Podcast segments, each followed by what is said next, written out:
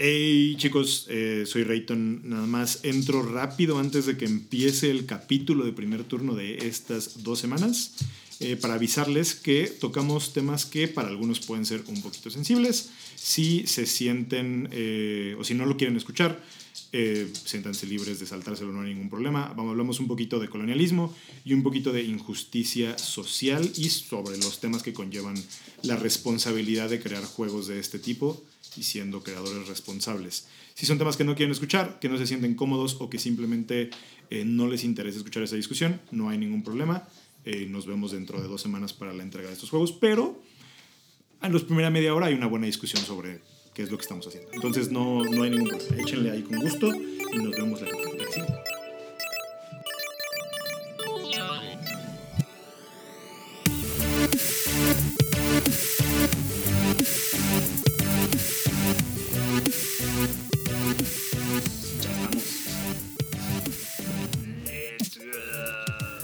Let's go. Let's go. ¿Cómo estás el día de hoy, Rito? Muy cansado. Muy cansado, Jorge. Ya es un tema recurrente en el podcast. Sí, cansados. todo el tiempo estamos cansados. Pero bien, todo, todo en orden. Es la experiencia casi treintañera. Todo el tiempo vivir cansado. Exacto. Yo, yo- soy un año más grande que tú, ¿no? ¿Eres un año más grande que yo? No, no sé, güey. ¿Cuántos tienes? 29. Pero yo también, pero los acabo de cumplir. ¿Y tú cumples? 27 de agosto. Ah, Ajá, como seis 9, meses, nueve 6 meses, algo así. Sí, como 6 Como meses. seis. 6, 7 meses, sí. Pensé que había más, más diferencia de... Que habíamos, estábamos más alejados, ¿no, güey? Somos contemporáneos, güey. Qué padre. Sí. Es raro, es raro acercarse a los 30. Pero 30 jugando y haciendo juegos, no, yo no me quejo. No estoy quejando, solo digo que sí es, sí es raro. Sí, está raro. Está, está, está- seguro así, va, va alguien de 35 lo va a escuchar y va a decir, "Ay, espérense. no saben lo que dije. No saben lo que dicen. Pero alguien de 40 está diciendo lo mismo de ti. Eh, El año que entra dejamos de hacer juegos y empezamos un podcast de finanzas, güey. de, de barbacoa, así, de cómo grilear carne. Eh, no, pero o sea, está, muy chistoso como... eh, sie- Siempre, lo hablo con, con mi familia y con mis amigos, que está muy chistoso crecer y tener responsabilidades de adulto, pero me gusta mucho poder hacer todo lo que quería desde que estaba pequeño. Como por si quiero comprar tres juegos de mes este mes, para eso trabajo. Me los voy a comprar y luego no comer bien por, por, una quincena, pero compré mis tres juegos de mesa y nadie me va a quitar ese gusto. Sí, sí, Está sí. divertido. Unas por otras. Unas por otras, está divertido. Escoges tus batallas. Sí, que ahorita que no quisiera escoger batallas, ahorita solamente quería chilear. me gustaría solo chilear, pero está padre. Está Sí. padre. ¿Tú cómo has estado, Jorlu? ¿Cómo te va?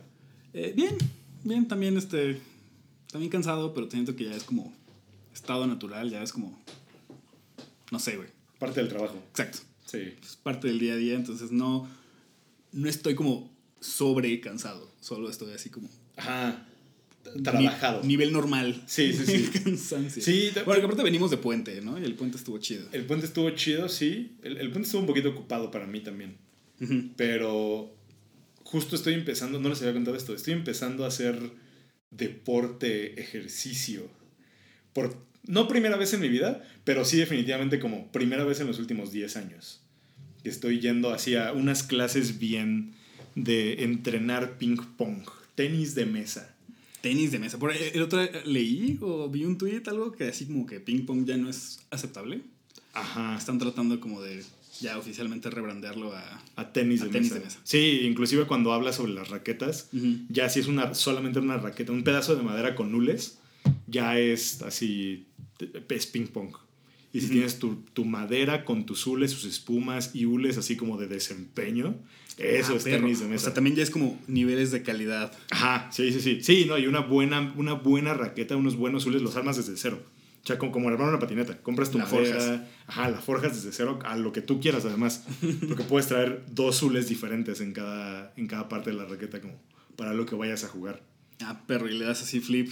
Ajá, sí, sí, sí. Solo que reglamentariamente uno tiene que ser rojo y otro tiene que ser negro, para que sepan con cuál estás pegando. Claro. Pero hay como un meta, de, como, una, como una pequeña estrategia. Tienes que saber qué, qué significa el rojo del oponente. Ajá, exacto. Y luego, como hay diferentes zules de que, que es como qué tan pegajosos son o qué tanto efecto le pueden dar a la pelota.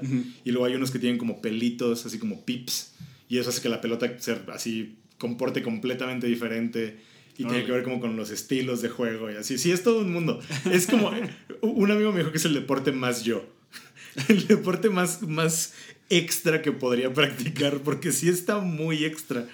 Pero está muy divertido. Y, pero no estoy acostumbrado a hacer ejercicio. Entonces me pusieron un entrenamiento, entrenamiento en serio, pero ligero, y me estaba muriendo. Así siento que vo- voy, voy tres días a la semana y do- descanso dos días. Y entre esos dos días siento que no descanso nada. Siento que solo cargo el cansancio hacia la siguiente clase. Entonces, pues eso cargado más la mudanza y todo, siento que no he descansado nada. Sí. Necesitas un puente del puente. Necesito un puente del puente para poder descansar bien mi puente. Y no, está muy cansado. Pero está padre. Es un gran juego. El ping pong es un gran juego. Sí, como- que, o sea, no sé, es la clase de juego como que definitivamente he jugado, pero, o sea, casual as fuck, güey. Ajá, y sí, sí, no sí. tengo idea de las reglas reales, ni de técnica, ni nada. Pero, pero está muy padre. Se siente muy bien. O sea, es, es un, es un juego de pegarle a una pelota. Claro. Siempre se va a sentir bien. Pero además está la parte técnica de cómo le pegas a la pelota. Y hay, hay un juego mental muy grande de con qué golpe le voy a dar. y si tú puedes leer con qué golpe le estoy dando. Porque es como dif- diferentes efectos en la pelota.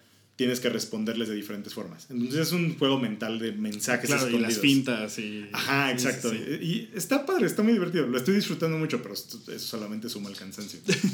Sí, juego de mesa de ping pong es lo que sigue. Variantes de ping pong. Variantes de ping pong. Sí, todos necesitan una mesa de ping pong en sus casas para poder entrarle al del próximo No, mes. no, y luego me, así me, me- me explicaron cuál es la diferencia de una mesa de ping pong muy barata a una muy cara. y Ajá. Abismal. Abismal. Y no te das cuenta cuando no sabes jugar. Entonces, Claro. X, sí. Está, está bien bizarro. Esas cosas del deporte que escalan mientras mejor eres. Y los diminishing returns, así el retorno de inversión es súper pequeño. y por eso existen asociaciones del deporte. Pero bueno, más cerca a las, sesiones de los, a las asociaciones de juegos de mesa, Ujú, ujú. que es, un- es el tenis de mesa, entonces juegan en una mesa. Eh, pero, ¿eh? ¿eh? ¿eh? Eh, conectando temas innecesariamente. Es raro porque es como jue- juego de mesa, pero es también como deporte de mesa.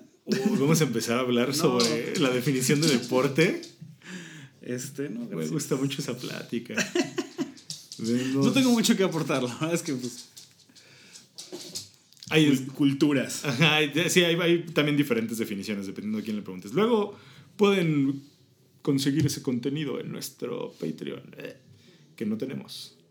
Eh, pero pregúntenos en el Discord y ahí les contesto. Siempre les contesto ahí en el Discord. Entonces, tienen la pregunta si quieren que les conteste por qué. Y ahí me aviento la explicación de, que yo tengo Mm, mm. y, y mi postura sobre qué es un deporte y qué no. Porque al estar cerca de los videojuegos competitivos electrónicos, Ah, claro. tengo una postura muy marcada sobre eso, sí. Sí, sí, Sí, sí, sí, es cierto. Necesitas tener así a, a la mano esa respuesta. Sí, y la tengo y estoy listo para disparar cuando un reportero me la pregunte.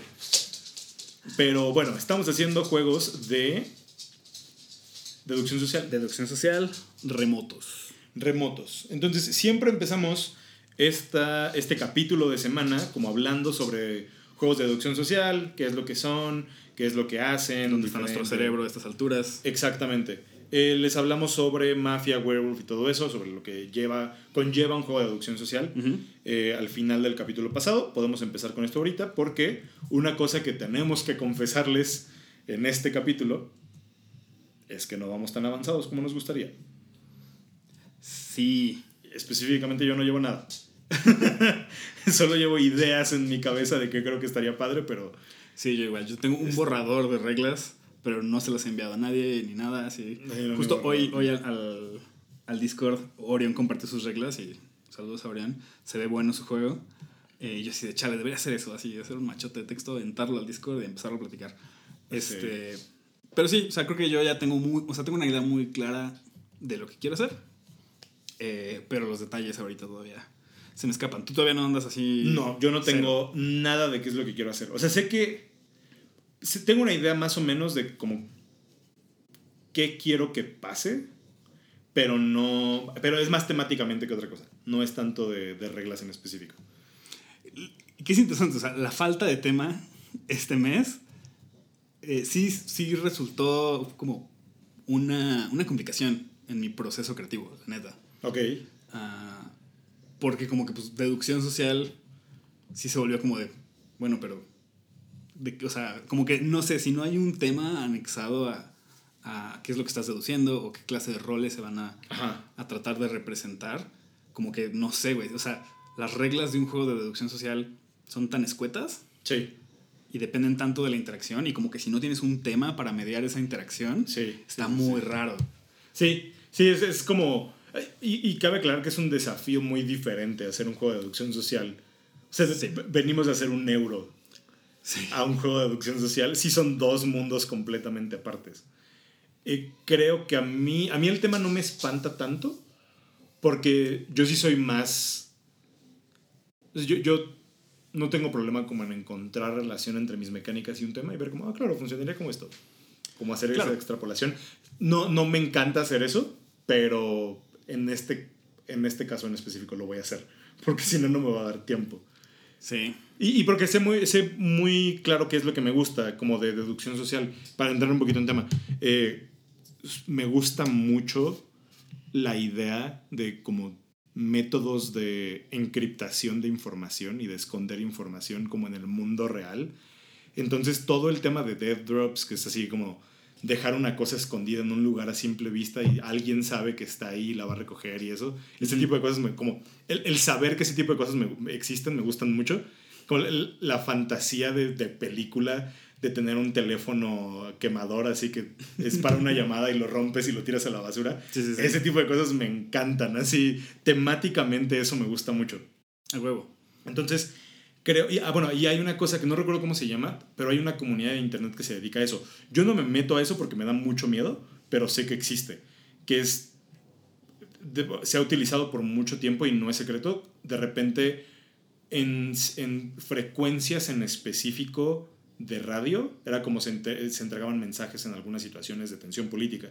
Entonces, alguna gente en algún lugar del mundo le daban así una lista de palabras y le daban una, eh, una lista de instrucciones o una lista de palabras y una frecuencia a la cual tenía que entrar en un radio común, en un radio público. Entonces se metía con su radio FM hacia tal frecuencia y sabía que tales horas de tales días iban a decir X palabras y esas palabras significaban algo. Y él tenía que hacer lo que pudiera hacer con esas palabras. Okay. Entonces quiero, quiero hacer eso, como esa idea de entregar un mensaje en plena vista entre, en donde todos lo están viendo, alias un chat de Discord o un chat de, su servicio de chat de preferencia, y tener que hacer que alguien ejecute una tarea con esa información en específico. Y que todos sepan cuáles son las como cosas que pueden pasar, pero quizás no saben las palabras. Tengo, tengo, que como jugar un poquito con eso porque pues si saben que la palabra es pájaro, pues van a estar viendo así cada vez que alguien escriba pájaro. Claro. Pero si pongo 70 palabras, pues va a ser como muy difícil para todos. Entonces tengo que empezar como a, a jugar con esa idea a ver de qué lado está. Sé que quiero que tenga eso, pero no tengo nada más ahí. Sí, que creo, creo, que, creo que llegamos a cosas similares. a mí también como que mi, lo que estoy pensando es un poco diferente, pero también tiene que ver con un chat grupal, que idealmente es un chat grupal que se usa fuera del contexto del juego, donde le inyectas el juego de por medio, ¿no? Para que tampoco sea como pues es el chat del juego y ya sabes que en ese chat en particular uno está ah, tratando de enviar las cosas eh, y que se pueda como escapar, ¿no? O sea, pasar más desapercibido esa clase de mensajes secretos. Claro, sí, yo, yo creo que a mí, lo que me gusta es esta idea de, de los juegos de realidad alterna. Ajá. Entonces sí, meterlo a un chat real hacia nuestro chat de grupo de, de amigos que tenemos tú y yo y que todos estemos jugando una partida, pero nadie sabe cuándo empieza la partida. O más bien, nadie sabe cuándo termina la partida, pero sabemos que estamos jugando. Entonces tenemos que estar como medio atentos, pero no tan atentos para que no se nos pase algo. Como que ese tipo de cosas a mí me gustan mucho porque pues e- esta idea, hay un, juego, hay un juego que se llama, que podemos argumentar que no es un juego de mesa, es un juego de fiesta que se llama Don't Get Got. Es totalmente mi referencia, también lo iba a mencionar. Diseño, aquí tengo mi nota. Diseñado por Zoe Lee y James Bog Bogan. No sé cómo se pronuncia ese nombre. Disculpa, James Bogan, pero ellos dos. Es un, ¿Baugan? es un afiliado del podcast. Eh, justo Eh, estoy tomando mis notas, perdón. Pe- Pero sí, Don't Get Got justo es este juego de fiesta donde, no sé, cuando alguien llega a la fiesta le entregas una tarjetita y la tarjetita básicamente le dice así de, ah, en algún momento tienes que hacer esta cosa extraña. Y si alguien te cacha haciéndolo y te dice, ah, lo estás haciendo porque estás jugando, pues pierdes, ¿no? Entonces, no sé, a lo mejor es párate 10 minutos en la esquina. O yo qué sé, la verdad es que no lo he jugado. Pero conozco el, más o menos el concepto. Pues la idea es que pues, ver qué tanto puedes hacer eso sin que se den cuenta de que lo estás intentando hacer. Entonces, eh, pues sí, yo totalmente quiero como robarme esa idea y adaptarla a un chat. Sí, sí, sí, sí. Sí, yo también es algo que, que quiero hacer, pero pues más específico, con roles, con una meta en específico que hacer. Porque el Don't Get Got es consigue tus misiones o falla tus misiones y listo. Sí. Pero aquí es como alguien quiere hacer unas misiones en específico, alguien no quiere hacer unas misiones en específico. Sí. Que, que digo, igual, déjate cuento un poco mi idea. Claro, claro. Porque, bueno, con la falta de tema, mi misión inicial fue así de, bueno, ¿qué tema me gustaría meterle Sí, claro. a esto? Este, y decidí irme por hacer un juego sobre cultos. Eh, Gran tema, sí. entonces, la idea es que al inicio del juego se crean dos cultos diferentes, ¿no? Como opuestos. Y, digo, tengo que ver números, ¿no? De cuántos roles se asignan, pero la idea es que se asignen solo poquitos miembros del culto. Y el resto de los jugadores, pues, son civiles, ¿no? Entonces es un poquito como esta onda de estafa piramidal donde estás tratando de reclutar gente eh, y, una, y la gente que está reclutada pues tiene que empezar a hacer como esta clase de mensajes raros eh, en el chat sin ser descubiertos. Eh, entonces quiero como cambiarle un poco la, la dinámica porque algo que a mí en lo personal no me encanta de los juegos de deducción social es la onda de eliminación de jugadores. Claro. ¿no? Entonces, acá más bien lo quiero como darle la vuelta a que, pues, inicialmente, pues si eres reclutador, pues estás en el pedo de tratar de reclutar y que no te cachen, ¿no? Y si no eres, si todavía no eres reclutado, pues estás al pedo de tratar de identificar eh, quiénes son reclutadores. Y, pero una vez que eres reclutado, pues te conviertes en parte del, de la conspiración. Sí. Eh, y bueno, y la idea es que es eso, ¿no? Que todo se desarrolla en, en un chat común donde ya este grupo de familiares, amigos, lo que sea, ya hablan. Pero pues obviamente o sea, hay espacio para que pues se creen como chats de lado, ¿no? Así Claro, de, claro, es que sí, sí, sí. Bienvenido al chat de los de los cultistas, cultistas. Es que. Hoy estaría increíble. Y creo que la idea de los bots es lo que más me gusta. en, en Inhuman Conditions, que es el que hablamos la semana pasada de, de una entrevista entre dos jugadores, que hay un robot y un entrevistador humano, una de las cosas para que gane un robot violento es que a propósito rompa sus reglas dos veces o tres veces, no recuerdo cuántas son. Entonces, si, si hay una carta de penalty que es el robot no puede decir la palabra tal, el robot va a decir la palabra tal. Ya depende de, de él si lo va a hacer como ver muy accidental o muy a propósito, dependiendo de qué es lo que tenga. Pero si eso lo metes a un chat donde la otra persona lo tiene que decir y solito se prende. O sea, imagínate que tú estás hablando con tus amigos acerca de, ah, fui hoy a hacer la despensa y de repente te sale un mensaje de tal demonio ha sido invocado y tú ya perdiste.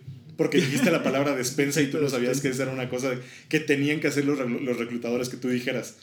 Ah, Eso está genial, güey. Eso de como, no es algo que tú tengas que hacer, tienes que lograr que lo hagan. Que lo hagan los Güey, demás. Eso está genial. Hay, hay un juego que se llama, no, recuerdo cómo, no recuerdo de quién es, pero se llama como Hey Robot o algo así. Lo voy a buscar. ah, sí, bien. sí, de Michael Lance. El que tienes que hacer que tu Alexa diga cosas. Sí, sí, o sí. bueno, tu, tu asistente digital. No, ¿Cómo se llama? Según yo sí es como Hey Robot o una cosa así. Pero bueno, para los que no conocen este juego, eh, es un juego que salió hace como unos 5 o 6 años, cuando salió el boom de los asistentes de casa. Y justo... Frank Lance. Ajá. Frank Lance y, bueno, su estudio que tiene como su familia, no cómo se llama. Y, y sí se llama Hey Robot el juego, ¿no? Sí, Hey Robot. Y el chiste es hacer que tu eh, asistente de casa diga las palabras que te pide el juego que diga. Entonces tienes que decirle como, ah, tienes que hacer que tu cosa diga blanco. Y entonces la pregunta es, ¿de qué color son los osos polares? Y si te responde, ah, blancos, ganaste. O ganaste un punto o algo así. Eso, pero entre personas. Así como lo, como lo había pensado. Y si está automatizado, pues en el bot es más fácil. El problema es que eso... Fuera, no, en juego de mesa tampoco es tan difícil. Sí, te, te voy a ser muy sincero. Yo para lo único que quiero un bot, que sí quiero un bot, es para repartir los roles. Claro. Porque es un problema pues fundamental de esta clase de juegos de manera remota. Porque estás en una, una casa, pues hay un mazo, se reparten cartas y pues cada quien lo que le salió. Pero de manera así digital, en un chat, pues cómo le haces para repartir roles sin que haya un mediador que conozca Sí, te tocó, ¿no? Entonces, la verdad es que si yo consigo un bot que nada más asigne los roles así a los que están en un chat de voz de Discord o lo que sea, Ujú. con eso, güey. Que también este ejemplo de que les puse de decir la palabra despensa no es un juego nuevo, es un juego que se llama Tabú, es un juego muy viejito, de- que se trata justo de eso, de hacer que una persona diga una palabra en específico. Sí. Quieren arruinarle la experiencia a una persona. Yo lo hacía mucho con los alumnos so- para hablar sobre la experiencia del juego y cómo hay experiencias que solo se tienen una vez. Ujú. Y les preguntaba a los, a, los 20 alumnos, ¿quién quiere ser el único que va a tener una experiencia de juego única entre estas 20 personas? Y esa persona se salía, hablaba con todos y les decía, tenemos que hacer que diga la palabra calzón. Y entraba. Y cuando entraba esa persona, era la cosa más incómoda del mundo. Claro. Porque nadie quería hablar con él, pero todos querían preguntarle algo. Y todos le empezaban a hacer súper- preguntas súper incómodas. Y ya cuando le explicábamos que lo que estábamos haciendo era intentar que dijera esa, esa palabra, ya se arruinaba la experiencia para todos. Claro. Porque ya, ya sabemos que existe el juego, ya sabemos que, estamos, que vamos a jugar y que entramos en el contrato social. Pero esa experiencia donde solo... Esa experiencia donde no sabes qué te están haciendo y te, te estás haciendo preguntas raras y te quieren hacer algo, esa experiencia solamente la tienes una vez como persona. Y es o jugando, eh, o siendo el, el interrogado, o haciendo preguntas. No se puede repetir. Sí. Entonces, justo es esa, es esa misma experiencia como dentro de, del- de la parte del juego y creo que se presta mucho para expandirlo a cosas más, más ambiciosas. Pero ahorita terminemos un juego. Sí, sí, y es que, o sea, es. Está, está cañón, ¿no? Porque. O sea, como. como o sea, con lo que estoy batallando es justo como con esa, ese set de. de como objetivos. ¿no? Sí. O sea, una vez que eres parte de. Una vez que estás tratando de enviar un mensaje secreto o de que alguien participe de una manera particular en el chat, pues como dónde poner esos, esos rieles, ¿no? O esas guías, ¿no? De, ah, pues pídele un emoji. ¿no? Pero por ejemplo, ya pues, hay emojis a lo pendejo y no sé si por alguna Claro. razón. ¿cómo, o sea, ¿cuándo has, mandando, ¿cuándo has mandado un emoji de hospital, güey? ¿Sabes? O sea, no es como algo que vaya a pasar nunca en una conversación normal. Sí, no es como que le pidas a alguien, ay, mándame un emoji. Ajá. No pasa en, la- en la- en las pláticas. Sí, no, no, no. Y, y, y cada quien sabe cómo, cómo se comunica su grupo. Entonces, Ujú. yo lo que estaba pensando era como, digo, a lo mejor es un poco como zafarme, ¿no? Pero como darle la, la batuta a, a uno de los jugadores de tú impones el reto como Mm. con ciertas, como con ciertos como parámetros para Sí. que tampoco sea así como, ah, pues que hable tres veces en el día, Ujú. ¿no? O sea, como que sí tiene que ser algo en particular y algo que no sea común. Pero pues es que cada quien habla diferente, ¿no? O sea, igual si estás jugando con tu familia, pues es muy diferente a si estás jugando con tu grupo de amigos que Sí. usan slang, que a lo mejor ya ni usan emoji, pero usan stickers, esto, mandan sí, GIFs, sí. ¿no? Y como que estaría muy padre integrar todo, pero es muy difícil como unificar o tratar como de, de, de hacer reglas para una experiencia homogénea Claro. de chat grupal, güey. Porque, pues sí, güey, a lo mejor juegas con tus tías y es saber quién manda más piolines o yo qué sé, güey. Es que, es que esa experiencia donde alguien mande el emoji de hospital y pierda el juego por eso, ese momento va a ser así increíble para esa persona y horrible al mismo tiempo. Sí. Pero sí está muy difícil im- implementar todo eso. O sea, sí. Creo, creo que ahorita es un buen momento para meter como una solución. Y creo que a la larga sí puedes como recopilar la mayoría de reglas que meten las personas. Y Sí, tratar como de estandarizar como- algunas que, que se generen. Ajá, exacto, como unas muy comunes. Ujú. O sea, estoy seguro que se puede hacer un bot que analice esas cosas y te diga como analíticas de tus conversaciones. Ah, ya, eso Sí. rebasa durísimo el Sí, sí, alcance sí. de esto. Sí, no, lo entiendo, entiendo, pero, pero sí hay como una, un pensamiento ahí como si queremos ser muy ambiciosos. Sí, que lo- o sea, podría ser como, como este juego, pues como la gente cuando juega, ¿cómo se llama? Charadas o variantes así locales donde pues Sí. la misma mesa llena sus papelitos Sí. O sea, creo que podría ser algo como del estilo, ¿no? Así de que, Sí, porque claro. incluso podría ser como hasta un como un pre-ejercicio al juego, así de ver entre todos antes de saber qué rol nos tocó, la chingada, qué clase de retos les gustaría, ¿no? Entonces podría ser como bueno. llenamos un spreadsheet entre todos así en media hora y con esas se, se generan. Y Sí. así también como que tienes una vaga idea como de qué buscar. Pero tampoco quiero que sea como tan claro como que ya sepas exactamente qué buscar, ¿no? Entonces, Pues se puede hacer como ese, ese tipo de, de draft donde pones cinco opciones, se descartan dos y sabes que hay... de- tú no sabes qué descartaron los demás. Claro, porque ya entra también como toda esta cuestión como del, del metajuego, ¿no? Donde a lo mejor tú en una conversación normal haces cosas que se ven sospechosas para Claro. despistar y todo ese rollo, ¿no? Sí, sí, sí, sí. Uy, uy, acabas de abrir una parte que me gusta mucho. Eh, en improvisación teatral hay muchos ejercicios de ese tipo. Como solamente te van a escuchar si hablas en pregunta. Y, o, solamente, o solamente puedes continuar la conversación con la, con la siguiente letra del abecedario. O sea, tu frase solamente puede iniciar con la siguiente letra, letra del abecedario. Yo te diría, ¿alguna vez has jugado eh, Architects of the West Kingdoms? Y tú me dirías, eh, bien que me gusta ese juego. Va, va, va, va, va, va, va. Con Con B grande. ¿Cuántas veces lo has jugado? Demasiadas, me atrevo a decir. Entonces podemos jugarlo ahorita y así hasta que se acabe el abecedario. Eh, hay muchas reglitas que puedes poner así como para un culto, así. Sí, ahorita me recordaste también eh, otra referencia, a lo mejor que acabo robando cartas de ahí, eh, Las Montañas de la Locura, Sí, de Rob sí, Davio. sí.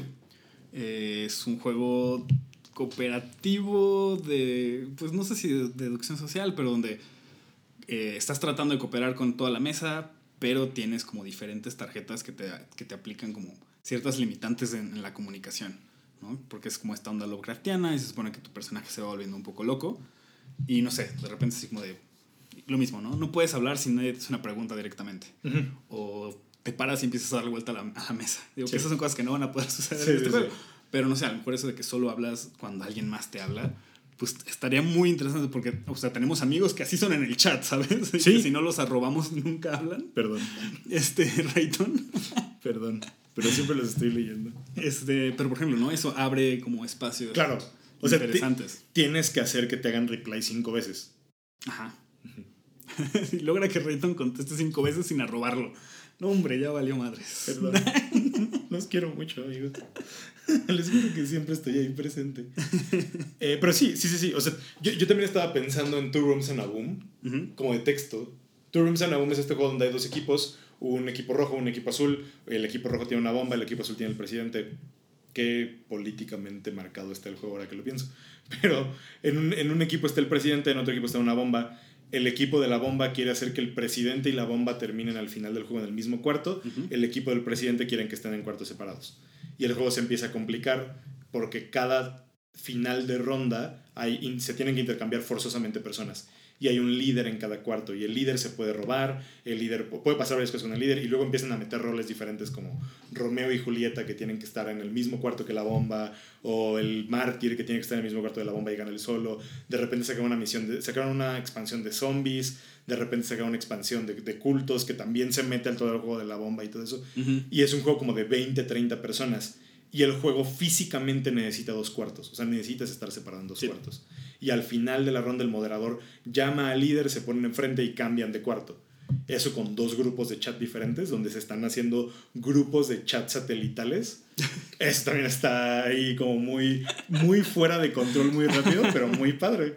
Ese es un juego, por cierto, que pueden jugar gratis, que pueden descargar, imprimir y se los recomiendo muchísimo si van a tener una fiesta familiar o si van a tener una reunión de muchas personas o de un número considerable de personas, porque recordemos que todavía estamos a mitad de la pandemia. Sí. Pero si piensan hacer algo así, eh, ese, es un, ese es un muy buen juego a tener cuando se pueda volver a jugar estas cosas. Yo estoy así esperando a que se haga el primer turno fest para jugar Two Rooms and a Bomb de 30 personas en cada cuarto y así No, se haga una pesadilla gigante. Estaría increíble. Eso estaría chido. Eh, pero sí, esa es otra cosa que, que se puede experimentar. A mí me- yo justo estaba también contemplando algo así, pero creo que lo de los dos chats es algo que sí no quiero, no es un problema que quiero resolver ahorita. O sea, sí siento que hay como siento que solamente va a crear más confusión y más problemas a la larga. Sí, o sea, pero creo que es algo que está muy chido dejar a discreción de los jugadores. Sí, también. ¿no? Así de, pueden crear cuantos chats quieran. Eh, estaría muy padre ver cómo, cómo empieza esto a disrumpir así la, la dinámica normal de un chat. Sí, sí, sí, sí. es que mi sueño en este, en este juego, siempre les hablo de, piensen en la jugada como más Extrema. extrema que se sienta bien que pase. Yo lo que quiero que pase con este juego es que si alguien tenga que no contestar en cierto tiempo, entonces se organice una salida de amigos a propósito para que esa persona no pueda contestar y que se pierda el juego por eso mientras lo están distrayendo con otra cosa o algo así. O sea, quiero, e-, eso es lo que me gusta de los, o, en mi cabeza lo que me gusta de los, de los ARGs, que los juegos de realidad alterna son todo un caso muy poco explorado. Que no sé si es la primera vez que los mencionamos en el programa. Creo que sí. Los mencionamos la vez pasada. O sea, yo he mencionado juegos de Gion Chim, que generalmente son. Sí, ¿no? Alguna vez hablamos justo del documental este, del. Bueno, documental peli del instituto y todo eso, ¿no? Mm, ¿O no. no? No. ¿No? Ah, no. Bueno, entonces creo que igual iba a dar la pena dar como una Sí. breve Sí, introducción a que es un juego de realidad alterna. Y pues básicamente son todas estas como experiencias. Llamarlos juegos es raro, en mi opinión. Ajá. Eh, pero es un punto de estas experiencias que se fabrican para que la gente no sepa que está jugando algo eh, y que se presta mucho como para teorías de conspiración y como se usa a veces como, como herramienta de marketing para algunas cosas, ¿no? O sea, por ejemplo, creo que hubo un disco de Nine Inch Nails que justo lo anunciaron con un, una onda así como de conspiración en internet, así muy early hace muchos años. Este, A todos les encanta eh, referenciar una campaña de Halo. Ajá, que es una como- campaña de Halo. Que es como el ARG. Campaña de marketing. Campaña de marketing, ajá. Que, que dicen que es como el ARG por definición, pero yo estoy, al menos yo personalmente estoy muy peleado con eso, porque como campaña de marketing es Sí. como un inicio muy... O sea, el, el chiste del juego es buscar que los jugadores hagan algo en específico, y si el chiste de la campaña de marketing es que compren el producto, pues creo que va... Hay un poquito de conflicto de intereses desde la creación del juego fundamentalmente. No digo que no sean buenos experimentos, no digo que no hayan movido la, la discusión hacia adelante, Ujú. pero a mí me gusta más, eh, se los he hablado varias veces, los juegos de Ion Shim que son, eh, y todos estos juegos como de journaling, juegos de rol individual, eh, de journaling que hablan sobre tu perspectiva de las cosas, que te permiten ponerte como en ese mundo alterno. Ujú. eh, y, y seguir tu juego mientras sigues con tu vida normal. Creo que un, un ejemplo muy extremo, como intentando forzarlo, de que es un, un ARG, sería Ingress. De, Sí, de totalmente. lo- los que crearon Pokémon Go de Niantic. eh, que es un juego donde los monumentos tienen cierto valor y tienes que ir a pelearlos con tu celular. Que por ejemplo, ahí siento, yo siento que la, la- siento que es muy difícil hacer un, hacer un ARG digital. Sí, Porque obviamente, pues, en el momento en que bajaste una aplicación, pues, Ya sabes que es un juego. juego, sabes que es una ficción. Para mí es mucho más interesante cuando, no sé, alguien se encuentra un letrero en la calle así de clases de, de danza en talado y llegan y no son clases de danza y es como eh, la entrada al juego, ¿no? Que digo, también se pone como muy creepy y en países como México, pues la verdad Sí, es que no, no, no lo haces. Eh, y, y fíjate, es muy interesante lo que mencionabas como del, del marketing, porque creo que es un problema que tienen los ARGs, que son imposibles de financiar. Sí, sí, o sí. sí. sea, no hay manera de hacer, es muy difícil hacer dinero con ellos, entonces casi la única manera de hacer un ARG de manera profesional es bajo una campaña de marketing. Eh, otro muy, muy famoso fue para el, el estreno de la primera película de Cloverfield. Ujú, También hubo, exacto. hubo ju- justo como una campaña donde la gente no sabía qué pedo, que digo, ahí lo podemos hasta eh, extender un poco, ¿no? A la bruja de Blair y como todo lo que hicieron de, en su época de pues, pretender que era una película basada en hechos reales y que mucha gente durante mucho tiempo lo creyó. Sí, sí, sí. Eh, pero sí, son, son algo súper interesante. De- en definición, un ARG es. eh, Ni siquiera en definición, como para entenderlos más fácil, es un juego donde los hechos del mundo real afectan el juego. Es como la, la forma más directa que puedo ponerlo. Al menos la que más me gusta utilizar a mí. Sí, pero es que es, es raro porque también, o sea, no es como que el mundo real afecte el juego, sino más bien que acciones de los jugadores en el mundo real Claro. avanzan el juego. Claro, ¿qué otra cosa que podría hacer es, por ejemplo, o más bien que el mundo real altere las reglas del juego? Cada vez que llueve tienes que decir la palabra perro. Y eso ya es, ya llovió en el mundo real, tú no tienes control sobre eso, afecta tu juego, es como un, un juego de realidad alterna. Pues sí, claro, o sea, en, en cuanto tienes un elemento que involucra que salgas de tu casa, pues hay mil cosas que interfieren con, el, sí, con sí, el juego, pero pues sí son juegos que avanzan como de una manera muy, muy esporádica, ¿no? Y que también, cabe mencionar que también esta clase de juegos ya no solo, o sea, y es donde se pone bien interesante la conversación de dónde está, dónde termina el mundo real en nuestro, en nuestra vida, güey, en el 2022. Sí, Iba a decir sí. 2021, güey. este, no, porque, o sea, el internet ya es como donde vivimos parte de nuestro tiempo y también es donde se juegan ya muchos de estos juegos, ¿no? O sea, Sí. en foros, en, no sé, el ejemplo más clásico de ARG, así, el paso básico es escondes algo en el código HTML o en el CSS del, del sitio y ahí hay una pista de cómo seguir, ¿no? Pi- Piénsenlos también como rallies. Ah, un, rally de, un rally de, de un. Acuérdense de un rally de un eh, campamento de verano. Sí, como que vas de una pista y esa pista te lleva a otro lado y de esa Ajá. otra, otra, otra. Y, otra. y esa pista no se parece a una pista normal, es como un Claro. letrero en la pared o algo así. Eh, así son como también los tienden a hacer. Eh, una, una premisa que me gusta mucho de, de los ARGs y de algunos como juegos de rol es que empiezan con qué traes en las bolsas. Y eso empieza como tu narrativa de- del juego y sobre qué es lo que te vas a encontrar y sobre qué es lo que vas a hacer con eso. Sí, que digo, también es, es, es raro, güey, porque, o sea, eso a mí me suena más a juego de rol. Claro, pero es que hay, o sea, hay como una categoría de juegos de rol que empiezan con eso. Porque siento que los ARGs sí deben tener como un elemento masivo. O sea, sí tiene que ser un rollo así como de. Estás jugando con un chingo de gente, pero no sabes quiénes son. O a lo mejor los conoces de un foro. Ya. Porque también se encontraron con una pista y vieron al mismo lado y. ¿Sabes? O sea, no es como. La gente no juega ARGs solos. ¿no? Se generan comunidades alrededor de, Uy, hay, hay de una- estas experiencias. Hay una discusión muy grande entonces sobre, bueno, no muy grande, pero me la acabo de inventar, alrededor sobre si la gente juega AR- ARGs en verdad. no, creo que más bien los piensas. O O sea, sea, creo, ajá, creo que más bien existes en el juego y ya, o sea, no es como que... El, el chiste de un ARG, o al menos como... acabamos de encontrar una nueva limitante de la, de la palabra juego. sí, exacto. El, el chiste de los ARGs es que indirectamente, o sea, no... Si, si estás jugando voluntariamente un ARG, Ujú. pues el ARG como que ya no es un ARG, ya es un juego normal. Sí, pero también creo que la mayoría de la gente, o sea, porque también, la, o sea, según yo, a estas alturas, pues ya son comunidades como Muy bien- establecidas. muy, muy establecidas, ¿no? Sí. O sea, que en cuanto encuentran algo, luego ya saben a qué, a qué foro ir, a qué Reddit, lo que sea, y de ahí se arrancan, ¿no? Y, y como tú decías, en el 2022 en México no es seguro hacer un ARG donde la gente no sabe que está jugando. Exacto. No, no creo que ni siquiera, además de no es seguro, no creo que sea éticamente correcto. Ah, Hay un juego, juego es una, it's a stretch, pero hay una aplicación de celulares que ahorita les digo cómo se llama, creo que se llama como Random Nauts o algo Ah, sí, así. sí, sí, sí, sí. sí.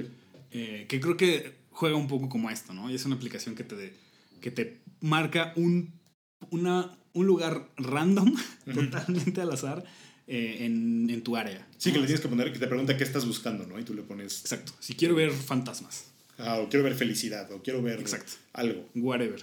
Y te pone un lugar random del, de tu colonia o de cerca donde estás. Y te dice, ve a ese lugar y lo vas a encontrar. Y pues es como esta experiencia súper rara para mucha gente, porque obviamente ya van sugestionados.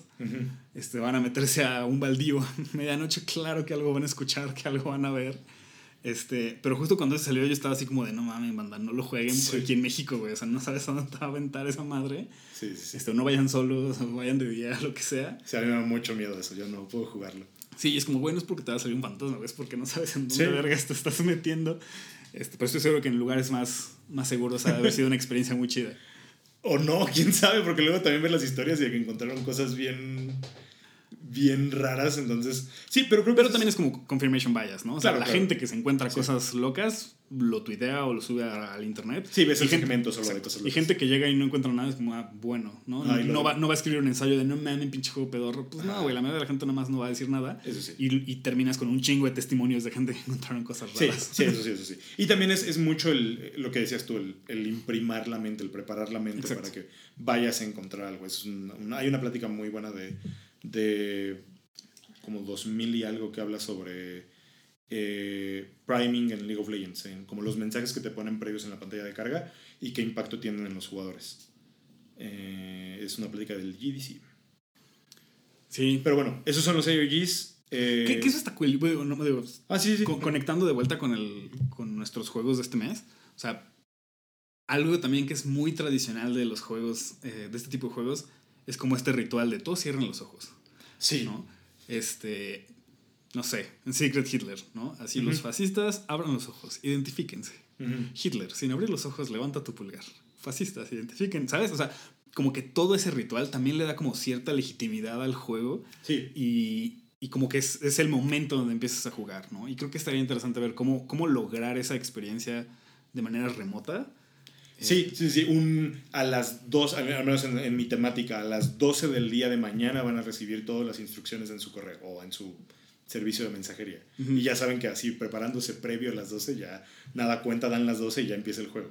Claro, pero o sea, de mis cosas favoritas es cuando acabas ese ritual en Avalon o en cualquier juego. Ya bueno, ahora todos abren los ojos y todos se ven así con Sí, las miradas de sospecha y las risas. Es súper cool. sí, sí. sí. Este, estaría padre tratar de replicarlo. O sea, porque sí, obviamente enviar las reglas y enviar como los roles, pues es parte de. Pero no es lo mismo que te llegue un mensaje privado a que Claro. tengas algo que se hizo en el chat grupal de ya estamos jugando. Sí, sí, sí. Eh, echarle coco a eso. Cre- Creo que igual otra cosa que podemos hablar, eh, no tanto como para que, o sea, sí para que tengan cuidado con sus juegos, nada más como un pensamiento, una nota al pie como pensamiento extra, pero que también puede darles ideas de temática. Dentro del LARPing, de Live Action Role Playing, de roleplayar físicamente en la vida real, eh, y dentro del teatro hay un concepto que se llama bleed, que es sangrado, que es cuando el rol que tienes en tu personaje, las emociones que te genera el juego. Ah, Un día tuvimos una discusión fuertísima de eso tú y yo. güey. ¿Sí? No, no me acuerdo. Sí. Pero bueno, el bleed es cuando, cuando estas experiencias, este sentimiento que te genera el juego, se sale del juego y te afecta en la vida real.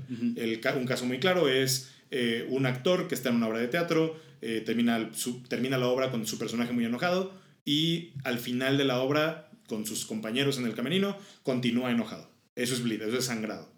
Eh, hay cosas que se hacen en esos espacios para reducir el sangrado y en el LARPing nosotros en juegos inherentemente lo hacemos Ujú. en específicamente Secret Hitler, The Resistance, Avalon Mafia Werewolf, eh, es la plática que tienes al final. Donde, ah, yo hice tal, ah, yo hiciste tal, ah, te odio porque hiciste eso. Donde nos permitimos desahogarnos y dejar que el sangrado se vaya y que esas emociones se, se Sí. laven por ahí. Eh, no es para que tengan como súper cuidado con eso, pero, porque al final del día, pues es un chat y está como muy metido en nuestra vida diaria, entonces Sí. creo que es, creo que es, un es una cosa que no, definitivamente no nos va a hacer daño tener en mente.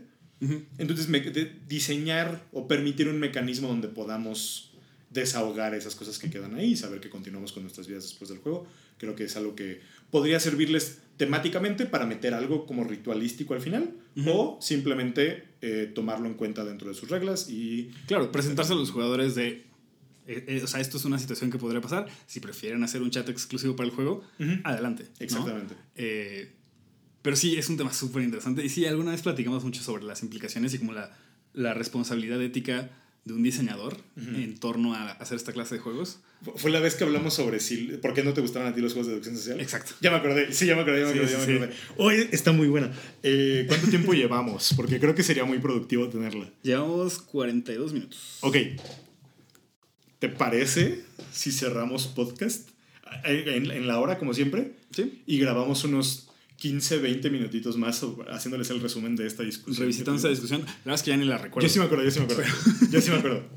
Pero ten- tenía mucho que ver con, con este, con este elemento, ¿no? De, de, pues al final estás poniendo a tu jugador en- Exacto. En, un papel. Ajá, ¿no? en, un- en una situación incómoda, porque al final del día es una situación incómoda. Exacto. Y que por ejemplo es algo que hay ciertos juegos que toman medidas para, para evitar eso, porque a fin de cuentas un juego de deducción social, casi por definición, Es un juego te exige mentirle a tus amigos. Y es un juego de rol. Y es un juego de rol, claro. Tienes que generar distancia con tu personaje de cierta manera. Mm. Pero pues al estar en una mesa, al estar jugando con familiares, amigos, pues, pues sí, o sea, sí me ha pasado, bueno, me pasó una vez, ¿no? jugando con un grupo de amigos, que eh, creo que era Resistance, ¿no? Y pues a mí me tocaba hacer, este, ¿espías son los malos? No me Sí. acuerdo. Sí. Eh, pero el punto es que, que así me salió 10 de 10, güey. Así engañé perfectamente a uno de mis mejores amigos. Y terminando la sesión, casi, casi me golpea, güey. Así, güey, confía en ti, la chingada. Y yo así como de, güey, estamos jugando, güey. O sea, jamás te mentiría así en la vida real, güey. Que- es, es justo la discusión que teníamos. Entonces ahorita la revisitamos bien, ahorita que acabemos esta parte para que tengan, se lleven ahí su extra de discusión de Sí. su, su pilón de podcast. El pilón. Eh, justo, que va muy de la mano esa discusión. Bueno, nada más Ah, sí, sí. para como juegos que lidian con eso, o sea, juegos que, que funcionan sin mentir, pues famosamente está este el spin-off de, de Resistance, ¿cómo se llama? Este, ¿Avalon? No, el otro. Coop. Coop. Coop. Ajá. Coop es un juego igual de, de deducción social, pero es un juego que utiliza cartas. Entonces estás jugando cartas y básicamente como mientes sobre la carta que estás jugando. Pero puedes jugar exactamente la carta que estás diciendo y el juego funciona. ¿no? Exactamente, es más, es más blofear de Exacto. póker, no tanto mentir de rol. Exacto. No, no es tanto soy tu amigo, no soy tu amigo en verdad, es menos personal. Como que mu- mueven la mentira a elementos del juego y no a personas. Ajá, exacto. Y, o sea, y no, no, no tienes que. O sea, no tienes que actuar diferente a lo que estás diciendo.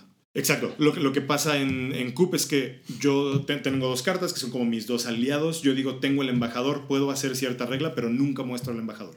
Exacto. Y si no me creen, la persona me puede decir, te reto. Si yo tengo el embajador, esa persona pierde una carta. Si yo no tengo el embajador, yo pierdo una carta. Es un juego que o dura 15 minutos y todos están súper tensos, o dura un minuto y todos están felices. Sí. Es- creo, que, creo que no hay feelbats en Coop. Sí, no, o sea, digo, igual puedes hacer unas maravillas en Sí, sí, sí, sí. O sea, ya cuando lo dominas chido, güey, así, ah, sí, y cambio esta carta porque tengo al güey que me deja cambiar cartas y ya, pues le moviste y... Sí, sí, sí. Es, es un gran juego para jugar unas 20 veces y te vas a divertir todos. Sí. Sí, entonces nomás por si buscaban una referencia, si ustedes también quieren evitar como que su juego requiera de Ujú. engaño descarado, Sí, sí, sí. es un buen ejemplo. Eh, la mecánica de traidor, de las crisis, perdón, de, de Doc Ujú. Winter también es una muy buena. Eh, si no me equivoco, Raise Your Goblets es, una- es un juego difícil de conseguir, desafortunadamente. No lo conozco. Eh, si no me equivoco, es de los mismos que diseñaron Railroad Inc. Eh, y trata sobre, todos tienen una copita y tienen como, va- vas metiendo como ciertas cositas en las copitas y va a haber unas copitas que van a terminar envenenadas. Entonces, cuando todos alzan sus eh, cálices, eh, significa que están tomando, alguien se va a morir porque está envenenado. Entonces, eh, también o sea, es- es- eso implica una acción muy directa como persona, eh, pero eh, no es tanto como mentirle directo a la cara a una persona. Al final del día, go- escribí mal, goblets. Al final del día tienen que pensar sobre quién está haciendo la acción, si quieren mitigar ese tipo de cosas, si yo como jugador estoy haciendo la acción o si yo como rol. Exacto. Si yo como rol estoy fingiendo ser una persona y esa persona que estoy fingiendo ser está mintiéndole a otra persona. Si yo como jugador estoy tomando una acción, soy un jugador que está jugando un juego igual que todos. Todos pudimos haberlo hecho, solamente yo, yo decidí hacerlo en este caso en específico. Eh, las acciones dentro de los juegos tienden a tener una- un mensaje por quien las hace. Y es algo que hablamos muy poco. O sea, un, un juego es un reflejo de... que Estamos entrando en una discusión muy clavada, pero Mira, retenciones aquí en donde, güey. Exactamente. Sí, sí, sí. El, el- el caso más claro es eh, Five Tribes. Five Tribes cuando salió eh, tenía una carta de esclavo y los esclavos eran comodines y los comodines funcionaban para coleccionar sets. Entonces tenías que coleccionar X cartas de gemas, X cartas de tal. Y si te faltaba un comodín o si te faltaba una, podías tomar un esclavo. Yikes. Ajá, está mal. Ahora que lo podemos ver en retrospectiva. En el momento en el que los diseñadores lo hicieron, pues no lo vieron tan mal. Y después salió la gente a quejarse, con todo, de- con todo derecho, y terminaron cambiando los esclavos por faquires. Y eh, las nuevas versiones ya no traen esclavos, traen faquires. Yo como diseñador, poniendo algo así en mi juego, está hablando sobre la realidad que estamos viviendo. Claro. Yo como jugador, tomando esa acción, estoy participando en una simulación de esa misma acción. Eso no significa que por jugar Five Tribes eres malo, Eso solamente significa que tú le permitiste a un jugador que se mantuviera un esquema de información o, o una, eh, ¿cómo ponerlo? Un, que se replicara un modelo eh, de opresión, si así lo quieren ver. No, como jugador, como jugador, no eres directamente responsable de esa acción porque estás jugando el juego. Claro. Como diseñador, siempre hay espacio para mejorar y para evitar ese tipo de problemas. Es que exacto, digo, es, es meternos en, en temas justamente de diferentes sensibilidades. Sí, sí, sí, sí. Pero ahí es donde entra, y digo, es, creo que fue la conclusión de esa conversación en el momento. Eh, y es que depende de tus sensibilidades como, como persona, como, o sea, tanto jugador, como jugador como como diseñador. Sí. ¿no? O sea, ¿qué estás dispuesto a poner a hacer a tus, a tus jugadores? Ujú. Y algo que siempre les decía a mis alumnos cuando querían hacer algo edgy, es así como de, güey, no seas edgy por ser edgy, Ujú. Piensa en las repercusiones de lo que estás diciendo. Exactamente. ¿no? Si analizas las repercusiones, si analizas el, eh, lo que está diciendo tu juego a través de las mecánicas, a través de los visuales que estás invocando en tu juego o lo que sea, y tú puedes estar en paz con eso, o lidiar con las consecuencias, ¿no? Lidiar con que haya gente que no esté de acuerdo, adelante, ¿no? Pero que sea una decisión consciente, ¿no? Que no sea como de, ay, I did a racism, ¿sabes? O sea, como no, güey, o sea, tienes que ser mejor que eso, tienes que estar informado sobre los estereotipos que estás representando en tu juego, porque tendemos a caer mucho en estereotipos, por, porque los estereotipos pues sí tienen como una función a nivel cognitivo, ¿no? Son atajos mentales que ya sabemos que la gente como que puede cachar, pero hay que cuidar cuando esos atajos mentales pueden tener como una connotación negativa. Exactamente, y creo que muy importante, y, y esto, no, no, algo que siempre hablo de esto con mis alumnos y que hablo con las personas que están interesadas en hacer juegos es, no significa que si vas a hacer juegos, tienes que hacer esto y tienes que tener cuidado con esto.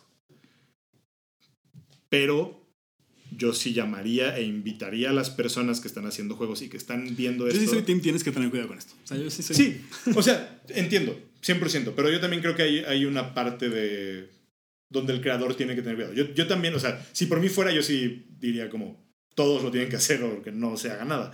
Pero al mismo tiempo, pues tenemos que tener espacio para equivocarnos, para poder mejorar. Ah, claro. Esto no significa hagan chingaderas. Claro, pero mi punto es que sí, o sea, no sé. Si alguien ya llegó a este podcast, Exactamente. Es porque te interesa esto. ya está aprendiendo al respecto, ¿no? Entonces, siento que es el tipo de cosas que una vez que te das cuenta, ya es una responsabilidad como creador Sí, de implementarlo en tu workflow. Estoy completamente de acuerdo. Al mismo tiempo, o sea, y eso es como mi visión como, como diseñador, yo creo que sí lo tengo que hacer porque, muy importante, el juego es algo muy, muy, muy infravalorado. Como es para perder el tiempo, entre comillas, como es para pasar un rato libre, es donde más se permite dejar estos estereotipos y continuar manteniendo mensajes e ideas que yo siento que no progresan Perpetuando y normalizando. perpetuando y normalizando estereotipos que sabemos que no son buenos como personas. Y nosotros como creadores de una obra que van a consumir más personas, yo, al menos yo como creador individual, me veo en la situación donde quiero hacerme responsable de lo que estoy haciendo y quiero poner un producto allá afuera que las personas puedan ver y puedan analizar al mismo tiempo. También creo que si, norma- que si hacemos que esta sea la norma, no va a haber el otro lado para evaluar qué es lo que está mal. Pero tampoco creo que esa sea la línea en la que quiero promover esto, porque esa es una licencia gratis para que alguien más haga chingaderas. Solamente les digo, si a ustedes no les interesa este tema, o si no quieren, si quieren mantenerse al margen de esto y les interesa hacer juegos, no tienen que clavarse per se 100% en este tema. Sepan que existe, sepan que hay personas que se dedican a hacer consultoría de estos temas Ujú. reconozcan su experiencia, porque claramente son más, más, experien- más experienciados, más este, ¿Experimentados? experimentados en esto que nosotros, lo que podemos ser y que probablemente ustedes también, eh, sepan que existe y reconozcan que existe este problema y hablen de eso. El peor problema y, y la mayor cosa que veo en esto no es que todo el tiempo tengamos que actuar sobre todo, pero a veces reconocer el problema Es el primer paso. es el primer paso. Los, los juegos de trenes, de lo, lo que es lo, lo más que he estado como investigando últimamente, la, la historia de la, de la industria ferroviaria está basada en esclavitud y explotación y colonialismo y robar a personas de menores recursos y perpetrar esquemas capitalistas donde alguien termina haciéndose más rico y necesariamente alguien más. Los juegos de trenes son la recreación de eso. Pero si no existen esos Y juegos... ni hablemos de trenes- los 4X, güey. Y ni hablemos de los 4X, ajá. Pero si no... No puedo jugar un juego de trenes y decir, ah, eso no existe. Lo puedo jugar. Exi- sé que existe, sé que está mal. El hecho de que exista no cancela la obra de, de los juegos de trenes, no cancela un juego. Sí, que igual les súper recomendado, les vamos a dejar una liga en, el, en la Ujú. descripción a un video de No Pun Included Chip. sobre eh, Colonialismo. colonialismo en juegos de mesa. Ni siquiera, ni siquiera lo tienes que decir para saber cuál es Sí, sí, sí, es, Sí, sí, es sí. una joya ese video. Y hay un. Hay, per- perdón que te interrumpa. Hay un. eh, si les interesa más este tema, hay una. Hay una persona que se ha dedicado a, a hacer consultoría de juegos de rol El sobre. perro está haciendo tap dance. Sí, sobre. O a partir. Haciendo estudios a partir de Tolkien y los orcos en la Edad Media. Claro. Y porque Tolkien y los orcos ya era una representación de la vida real y de cómo funcionaba el colonialismo en esas épocas y de cómo afectaba a personas en ciertos estados y, y lo que quieras. Y que digo, qué bueno que mencionas a Tolkien. Digo, para desviarnos todavía más. Sí.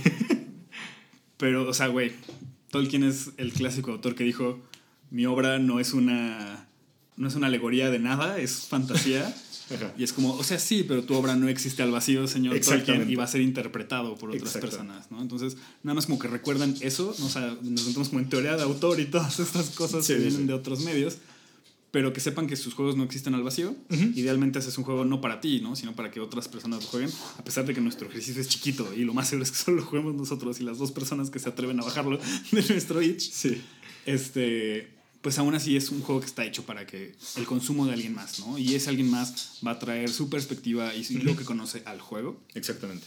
Eh, y si nos toca ser críticos de nuestra propia obra, porque pues es lo mínimo que puedes hacer por tu obra, ¿no? O sea, como... O sea, se me hace medio triste que alguien llegue y sea más crítico de tu obra de lo que tú fuiste, de- Sí. sí. ¿no? Por, por negligencia. Y, y ni siquiera que tú no seas crítico, simplemente que tú estés Te cerrado. enfocaste en otra cosa. Ajá, o, o- y- o, o punto que tú te enfocaste en otra cosa, pero lo, creo que lo peor que me podría pasar a mí como diseñador es que yo saqué una obra, yo la publiqué, la gente la juega, llega alguien y me dice, oye, ¿por qué hiciste esto en tal cosa? Y no escucharlo, y Claro. como rebotarlo, creo que es lo peor que puedes hacer, o sea, claramente esa persona tiene otro contexto y otro- otra vista de la vida que tú no tienes que te está aportando y pues somos trabajos en construcción, o sea, ninguno es obra terminada. Esto no es un, al menos de mi parte, porque yo sé que tú, tú sí estás muy eh, en esa parte de que todos tenemos que tener cuidado y está bien, o sea, no, lo- yo, yo lo agradezco, yo también pienso que todos tenemos que tener cuidado, pero de mi lado es, no llegas a esta sensibilidad del día uno. Ah, es algo que se construye de a poco. Y si ustedes sienten un poquito de, de, pues repele por este tema, porque sé que muchas veces este tema como que a algunas personas tiende como a, a decir, ay no, yo no me quiero meter en eso. Claro. Eh, pruébenlo, o sea, no, no se metan de golpe, vayan probando de a poquito, dense la oportunidad de estar mal. Y Sí, o sea, no pasa de entrada, o sea, nomás dense chance, Sí. porque son conversaciones súper interesantes. Sí, sí, sí, ¿no? sí. O sea, una vez que empiezas a hacer un análisis y, y también véanlo como, como limitantes de diseño, ¿no? O sea, porque Sí. Si bien podemos decir, güey, pues es que obviamente el tema colonialista se presta a juegos de mesa, pero también es una cuestión histórica, ¿no? De que Claro. es lo que hemos hecho, no es lo único que podemos hacer, ¿no? Entonces creo que también verlo como una limitante y un, y un punto creativo para empezar de ahí, Sí. pues también es algo chido. No quiere decir que no te vas a tropezar con otras cosas o que lo vas a hacer perfecto a la primera. Ni que se van a dejar de hacer juegos sobre colonialismo, ¿no? O sea, son, son mecánicas probadas que se van a seguir utilizando definitivamente. Pero creo que vale mucho la pena explorar fuera de, de, esa, de esas zonas, ¿no? Sí. Hay, hay un gran ejemplo que quería poner, que creo que te interrumpí otra vez. No, ¿verdad? no, no, dale. Eh, los juegos de GMT son recreaciones históricas, eh, juegos de guerra de recreaciones históricas en el mundo. Eh, te hacen mucho estudio para publicar sus juegos y los diseñadores de sus juegos estudian muchísimo el tema del que van a hacer. Eh, hay una categoría de juegos que se llama Coin, que es Counterinsurgency. Los juegos Coin son específicamente conocidos por tener un lado más fuerte que otro. Y es un juego que está haciendo comentario social de un, de un momento histórico. Y acoplan la injusticia en el momento histórico como una mecánica dentro del juego. Están Claro. haciendo comentario y diseño al mismo tiempo. Y no es un lado es mejor que el otro, porque en los coin los dos lados pueden ganar. Están haciendo una eh, adaptación de lo que pasó en, un- en una situación de la vida real, poniendo... Claro, la mayoría de las guerras son asimétricas. La mayoría de las guerras son asimétricas y la mayoría de las guerras tienen intereses, eh, Opuestos. pro- eh, intereses diferentes. ajá. Y eso a una mecánica no te está diciendo, este, este lado siempre va a ganar por esto. Ahí como diseñador tu chamba es hacer que los dos tengan la misma probabilidad de ganar. O, o que no, ¿sabes? Porque digo, Claro. digo, ya, ya nos metemos con Sí, sí, otra plática de si el balance es algo necesario en tu juego. Sí. Porque también hay juegos que obviamente tienen mucho más valor como discurso que, como, que como juego. O sea, que no los juegas por ser divertidos, sino por, por, ver, la- por ver esta recreación histórica, ¿no? De una Ujú. batalla y como tener una nueva perspectiva justo de estas diferencias, ¿no? Eh, que bueno, creo que igual, no sé, ya de este podcast puede que hayamos repetido cosas, pero si no hemos hablado de Train, de Brenda Romero. Ajá, sí, sí, sí. No, no hemos hablado de Dream. Ah, bueno, pues Train es un juego donde tienes que subir Ujú. meeples a un vagón tren de la manera más eficiente posible. Sí. Y eso es todo, ¿no? Es un juego de, de optimización de, de movimientos y, y ya, ¿no? Entonces es un juego que es muy infame porque Brenda Romero lo, lo exponía de esa manera, encima de una ventana rota, y los ponía a la gente a jugar y hasta que terminaba el juego Les les, revelaba la temática del juego, ¿no? Y resulta que era un tren que va a Auschwitz y pues básicamente estabas eh, Llenando. llenando ese tren de judíos que iban directo a, a su muerte durante la Segunda Guerra Mundial, ¿no? Entonces es una experiencia como muy fuerte Sí. para la gente que ha jugado Train. Es una experiencia que solo puedes tener una vez. Claro, ahorita ya se las arruinamos a ustedes Ajá. porque ya la saben. Y la verdad es que ahorita no sé dónde está expuesto, pero es imposible de jugar. Sí, sí, sí. Eh, pero eh, Train es mi ejemplo favorito de cuando hablamos de, de mecánicas y temáticas. Sí, ¿no? sí, yo también lo utilizo muy para eso. De cómo, pues sí, sí puedes tener una mecánica a secas, pero el tema es lo que te va a contextualizar todas las Ujú. acciones y van a, van a redondear la experiencia de una manera mucho más visceral de lo que tira tres dados lo va a hacer jamás, ¿no? Sí, exactamente. Entonces, por ejemplo, Train es un juego que no está interesado en ser divertido, ¿no? O sea, Eh, sí, sí, no, no, no. Train es un, eh, Train es un juego que está con- gira totalmente en torno al mensaje que quiere transmitir y lo logra independientemente de si ganaste, perdiste, te la pasaste bien, mal. Este, vas a aprender algo al final del juego, ¿no? Sí, sí, sí, sí. Y, y es un juego diseñado con intención. Exacto. No, lo, tú lo dijiste, no es un juego para pasártela bien, no es un juego para súper divertirte, es un juego para enseñarte. Y, y está hecho para enseñarte. Si fuera un juego para probar la habilidad de un jugador, desde el principio te ponen el tema, porque es lo que menos importa, aunque trate sobre eso. Si, y, y ahí es donde los pasos que toma el diseñador para guiar la experiencia crean la experiencia del juego. No es solamente. De de nuevo, si fuera un juego para, para probar a un jugador, se pone de una forma. Si es un juego para enseñarte, se pone en otro lado. La misma línea. O sea, es la misma línea de texto lo que cambia del lugar. Sí, sí, totalmente. Digo, y, y- y usando de ejemplo el juego que estoy por hacer, pues sí, o sea, podemos debatir intensamente sobre, pues güey, los cultos son una cosa real, Sí, ¿no? sí, que sí, le cuesta a mucha gente su libertad y su autonomía y que ha, ha causado estragos en las vidas de muchísimas personas. Pero es un tema que tenemos muy a la mano por toda la onda Lovecraftiana que está en tantos juegos de Ujú. mesa. Sí. Y por eso como que la vemos a un paso de distancia, ¿no? Pero obviamente hay, hay como toda una labor alrededor de hacer este juego, donde si sí me decido hacerlo sobre cultos, pues contextualizarlo dentro de una ficción, Ujú. muy claramente ficción, ¿no? Eh, y pues tener como estos barandales para evitar el bleed, ¿no? A, a gente que a lo mejor ha tenido experiencias similares, Ujú. ¿no? Eh, a veces está un trigger warning, ¿no? La gente luego es como muy aversa a los trigger warnings y son una maravilla, pues están ahí por algo, ¿no? Si yo no quiero una experiencia de ese estilo, pues dime qué es lo que, a lo que vengo, ¿no? Exactamente. Y probablemente escucharon uno al principio de este, ca- de Mm, Sí, este capítulo. No, o sea, no, no me lo quiero llevar de sorpresa. Sí, sí, sí, sí. Sí, porque además, pues con juegos, lo- o sea, al mismo tiempo que, que hablaba sobre la lo infravalorados que es la experiencia del juego, pues al mismo tiempo, pues una persona quiere jugar para divertirse y no, no para pasar un mal rato. Por más Exacto. que, que, queramos hacer eso. Entonces, Y hay gente que luego sí busca pasar un mal rato. sí, sí también. O sea, créeme que yo no me divierto en Excel jugando 18XX, pero me gusta mucho jugar 18XX. Me gusta mucho sufrir ese, ese estrés por los números. Claro, o hay gente que busca emociones fuertes, ¿no? Ajá, claro. películas de horror, de gore, todas estas cosas que pues habrá gente que nunca en su vida y gente que las busca. Sí, sí, sí, sí. Pero saber que van a eso, eso es muy honesto de nuestra parte. Exacto. Es muy responsable de nuestra parte. Como resumen, esfuércense por ser responsables de sus cosas. Esfuércense por, hacer, por hacerse responsable de lo que están poniendo allá afuera, porque van, más experiencias, lo van- más personas van a tener esa experiencia, más personas lo van a jugar, y lo mínimo que podemos hacer es meterle un poquito de pensamiento sobre eso. Es, es muy importante eso. No se apuren, no, no se aloquen si quieren hacerse responsables o si les da un poquito de miedo esto. Esto no es un no hagan juegos, esto Claro. es un esto no es un no hagan juegos si no están pensando igual que nosotros. Esto es un hagan juegos. Sepan que está eso ahí y cuando quieran dar ese primer paso, hay mucha mucha mucha información para empezar a consumir y siempre nos podemos educar más.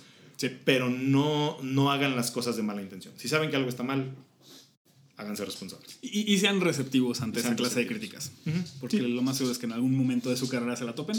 En algún momento nos va a pasar. Este, y se siente feo, así es como, ay, güey. Y, y queremos ser muy defensivos muchas veces de nuestro trabajo y todo, pero pues vale la pena escuchar eh, y saber que pues hay maneras de solucionar Sí, sí, sí. siempre. Y como un extra, eh, porque hay dos, siempre hay dos posturas con esto. La otra es eh, el creador no es su obra.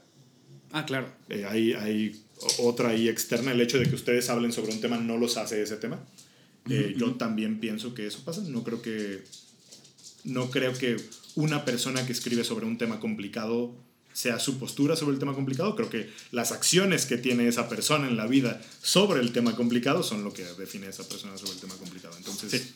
exploren temas que les gusten, diviértanse haciendo juegos y si creen que todo esto que hablamos es una tontería y llegaron hasta acá, muchas gracias por el view. Eh, pero si ustedes no quieren hacerse responsable de estos, pues tampoco se hagan responsables. No escuchen nuestro podcast, estamos de acuerdo sin ustedes. Muchas gracias. Eso solamente para los rancios que se quedaron para decirnos, ay, es que la cultura de cancelación. eh, eh, eh". Ah, A sea, mí me- esos no me pueden importar menos. Gracias por el view, gracias por Sí, o escucharnos. sea, Adelante. Cada, cada- cada quien a su ritmo. No puede haber, no puede haber otra- una sin la otra. Sí, cada quien a su ritmo, pero como jugadores de juegos de mesa, pues, güey, creo, creo que somos personas que nos gusta aprender. Sí. Y además estamos en el, en el punto donde podemos hacer esto por la industria. Estamos tan en pañales que, Claro. que podemos promover este tipo de cosas y creo que sería muy irresponsable de nuestra parte también no tocar esto. Y es un tema que nos gusta a los dos. Es un tema Sí. que los dos tenemos muy cerca. Yo me atrevo a decir que tú estás más preparado en este tema que muchas personas que conozco. Eh, pero sí, nunca está de más tenerlo.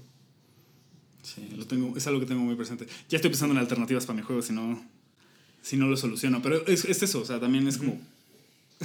Mi juego todavía ni siquiera está escrito, ¿sabes? Exactamente. O sea, hay, hay todavía pasos antes de hay, llegar a preocuparse. hay espacio, ¿no? Sí, sí, sí. Eh, Nos pasamos de una hora y algo, ¿verdad? sí, llevamos hora cinco. Ah, perfecto. No, vamos a tener la plática extra. Bueno, antes de nada tenemos que despedirnos de este, porque este es como el, el normal. O luego sacamos junto. Pues, no lo sé.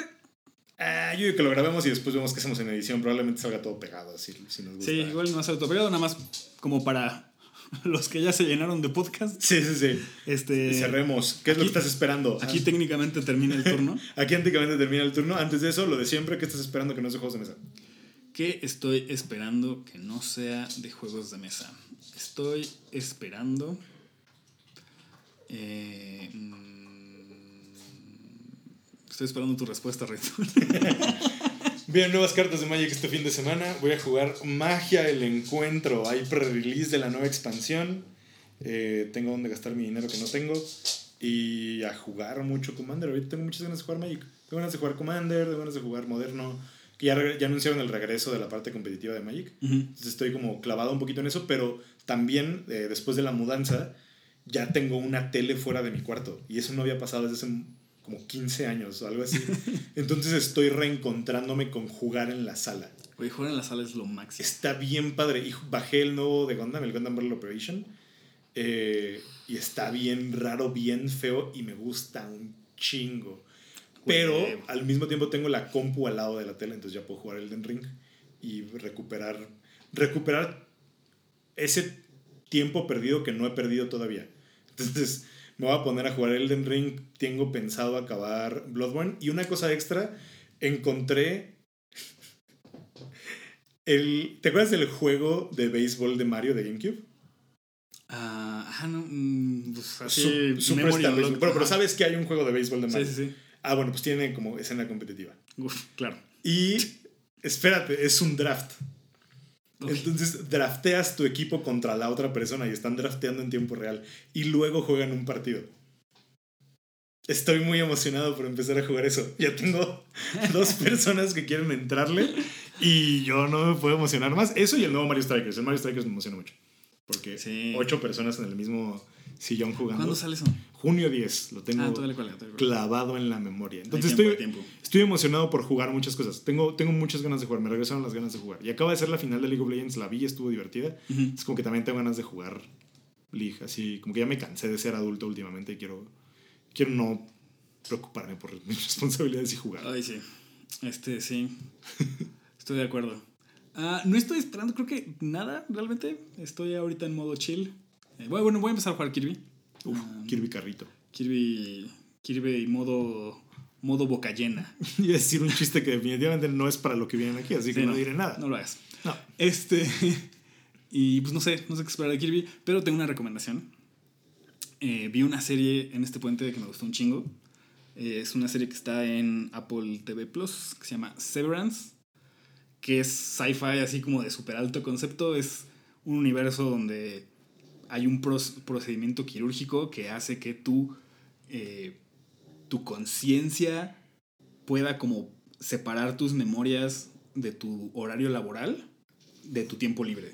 Entonces básicamente eres una persona diferente de la que existe en el trabajo y la que existe fuera del trabajo y no se conocen esas dos personas. Yo conozco unas personas que hacen eso también, ¿eh? Sí, sí, sí, totalmente. Y creo que justo por eso está bien chida, porque Sí, creo que sí. tiene, tiene muchas como metáforas y, an- y analogías muy interesantes donde sí ves reflejada la cultura laboral del mundo real Qué extraño. en esta ficción que está así Sí. loquísimo. Está súper, súper loco, pero está muy cool. Es como un, un concepto que, o sea, en, en historia me imagino que está padre. En juegos es una cosa súper explorada. Papers, Please, Persona 5, Bully. Pero, pero creo, que- creo que es diferente, o sea, Bueno, sí, sí, sí. Sí, porque aquí son dos personas diferentes. O sea, en la serie son dos personas diferentes. o sea, sí es la misma persona. Ah, pero, pero dos personalidades diferentes, dos mentes diferentes. Ajá, exacto. Porque aquí como que, no sé, Papers, Please es, es al contrario, ¿no? Es el cómo, tu trabajo Se afecta a tu vida. afecta tu, tu responsabilidad emocional y cómo tus, tu- cómo tus valores interfieren con lo que te pide tu trabajo. Ujú. Y acá es como, "Güey, no me voy a apurar porque lo que hago en el trabajo ni me entero, Ni me acuerdo. ni ajá. me acuerdo, ¿no? Y pues bueno, obvia- obviamente está de la verga y obviamente así pues se presta a muchos abusos Sí. laborales y muchas cosas que, bueno, ahí de por sí pasan sin que la gente tenga bifurcada su memoria. Pero, Sí. pero es una, está súper interesante, está súper bien crafteado. Tiene un- una, tiene capas y capas y capas de world building que tiene años que no veo una serie construida con tanto cuidado. Ah, qué padre. Este, sí, ah, por allá hasta hay un publicaron un como manual de operaciones de empleado y tiene justo elementos de ARG donde la gente está tratando de descubrir más cosas de este mundo a través de como todo este contenido adicional. Qué chido. Este, está muy chido. Que, que tú me digas que está muy bien cuidado el world building solamente me hace querer verlo más. Sí, Porque sé que te fijas mucho en eso. está buena. Sí. Qué padre. Ahora, ahora la quiero ver. Es mi recomendación de hoy. Muy bien. Pues chicos, muchísimas, chicos y chicas, muchas gracias por acompañarnos. Chiques. Chiques. Gracias a todos por acompañarnos. Eh, gracias por escucharnos. Estuvo muy padre este programa. Dio una vuelta muy inesperada al final. Y hay que grabar ese, esa advertencia de contenido ahorita después de la plática extra. Sí, Eh, son los mejores. De verdad, muchas gracias por escuchar todo esto. Eh, únanse al Discord, únanse al Jam. Discord. Sí, cierto. Este, todavía queda la mitad del mes. Es, digo, yo ahorita ya mi prioridad es mañana mismo empezarlo a testear eh, en un chat. Eh, ah, algo que no mencionamos, pero quiero que sea algo que se juegue a lo largo de un día, nada más. Ok. Po- No, no porque quiera que dure solo un día, pero porque quiero poder probarlo Varias muchas veces, sí. de aquí a fin de mes. Sí, sí, sí.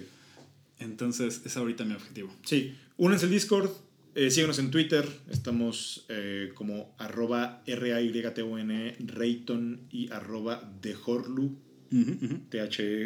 T-H-J-O-R-L-U.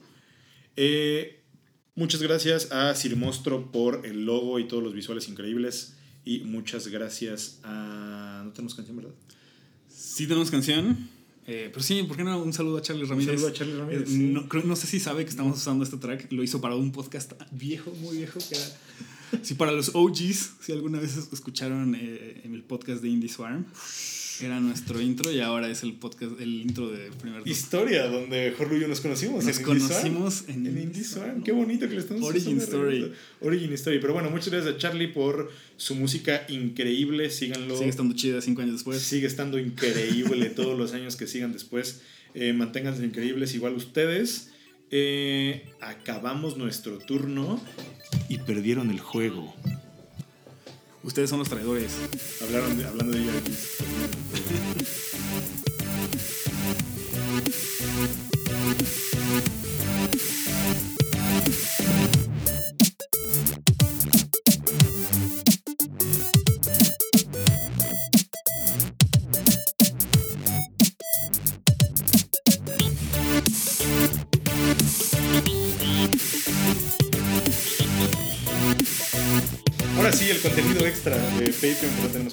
Sí, contenido extra que vamos a, a- a donarles. Ajá, que no- ahora nos deben todo su dinero.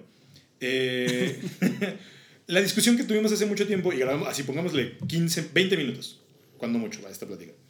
Sí, que creo que tocamos mucho ya. O sea, por eso no lo quiero separar del episodio, porque va a estar muy ligado a cosas que acabamos de platicar. Es que yo sí, yo sí me acuerdo muy bien de qué hablamos. Venga, Eh, pues arráncala, porque sí. no sé por dónde empezar.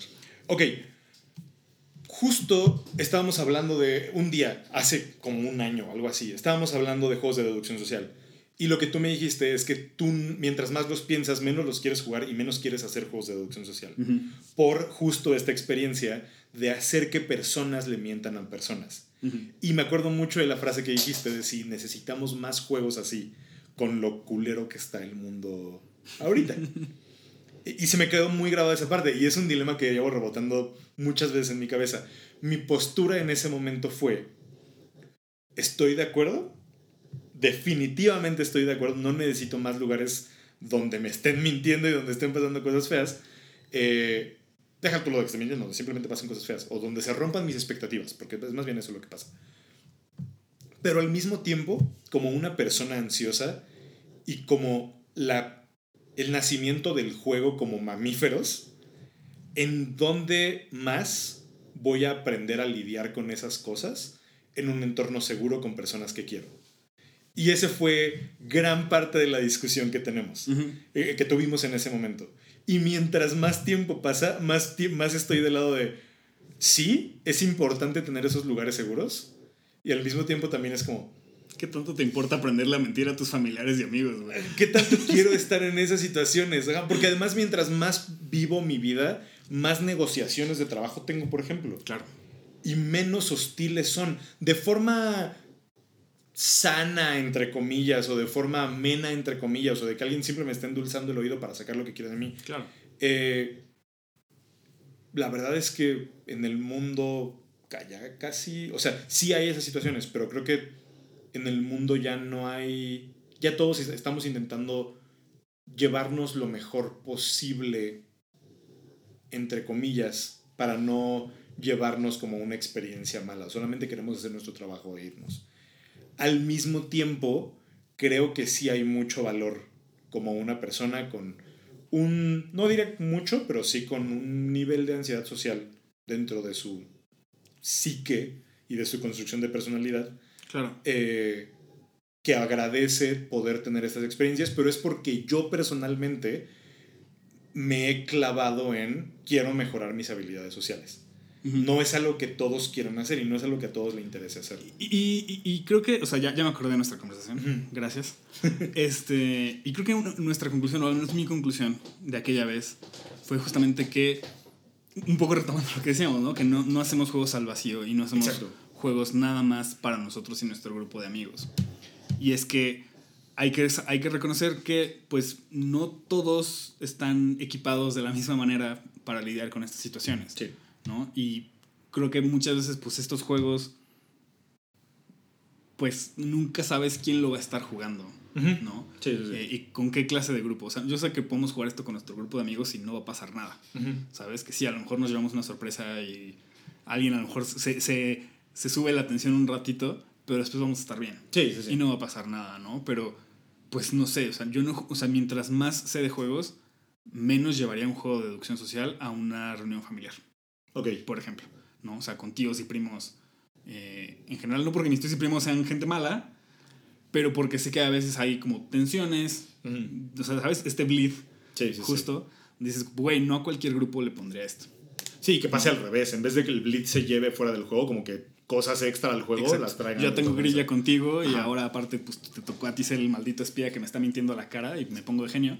Sí, sí, sí, que además es cosa de saber, o sea, de que es una habilidad que si ustedes hacen, ustedes escuchan este podcast y son la persona que lleva los juegos de mesa a su reunión familiar, sepan que ustedes tienen un, un skill, un, una un skill, tienen un set de habilidades ya muy hecho que muchas veces no valoramos, que es voy a curar una experiencia de juegos de mesa para X grupo de personas. Ujú. Y eso es difícil de hacer. Sí. O sea, eso es coordinar actividades para un grupo de personas predefinido y con algunos prejuicios que ustedes conocen y que ustedes ah, deciden no llevarte al juego, como dices tú. Eso es algo difícil de hacer y aprender a leer un cuarto así es una habilidad por la cual les pagarían en algunos trabajos. Entonces, no, no menosprecien eso. Pero a, a mí al mismo tiempo, una vez, creo que es como parte de, la, de mi de mi forma de ser y de, lo, de la forma en la que yo hago las cosas y la forma en la que yo vivo. Un- una vez en una plática, no me enorgullece mucho decir esto, pero está, estuvo muy divertido.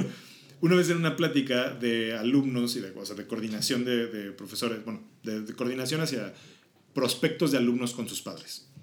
Eh, les hablé sobre, porque en esas pláticas siempre es a qué se va a dedicar mi hijo, qué cosas van a ver aquí. Están Claro. muy preocupados por el futuro de sus hijos y estoy completamente de acuerdo. Yo, o sea, yo daba esas clases, o sea, tú, tú también das esas clases, eh, sabemos la importancia y, y tenemos una postura muy clara con eso.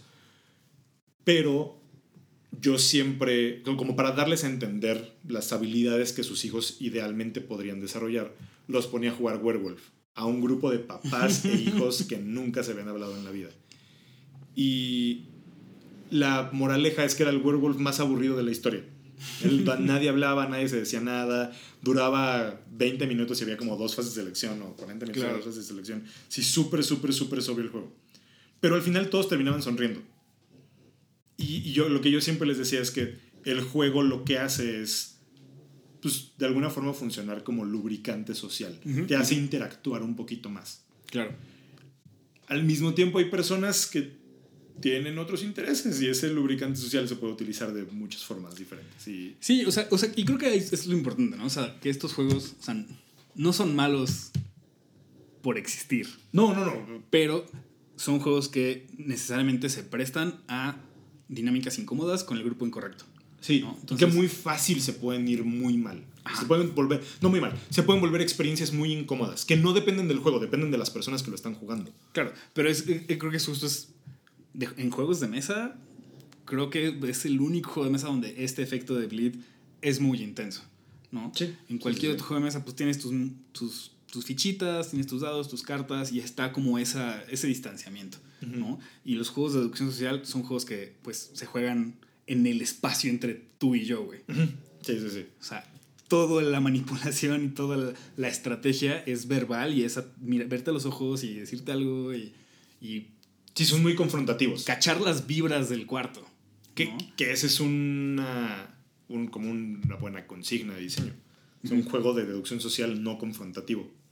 Sí, que por ejemplo, que es- es- eh, y tiene unas repercusiones interesantes en el reto del mes. Ujú. Porque hacer remoto, también hay, ya hay una distancia de por medio. Sí, ¿no? sí, sí, sí. Ya hay un teclado, hay un chat, hay un set de GIFs, lo que sea que estés mandando, que ayuda a que esto se sienta más impersonal.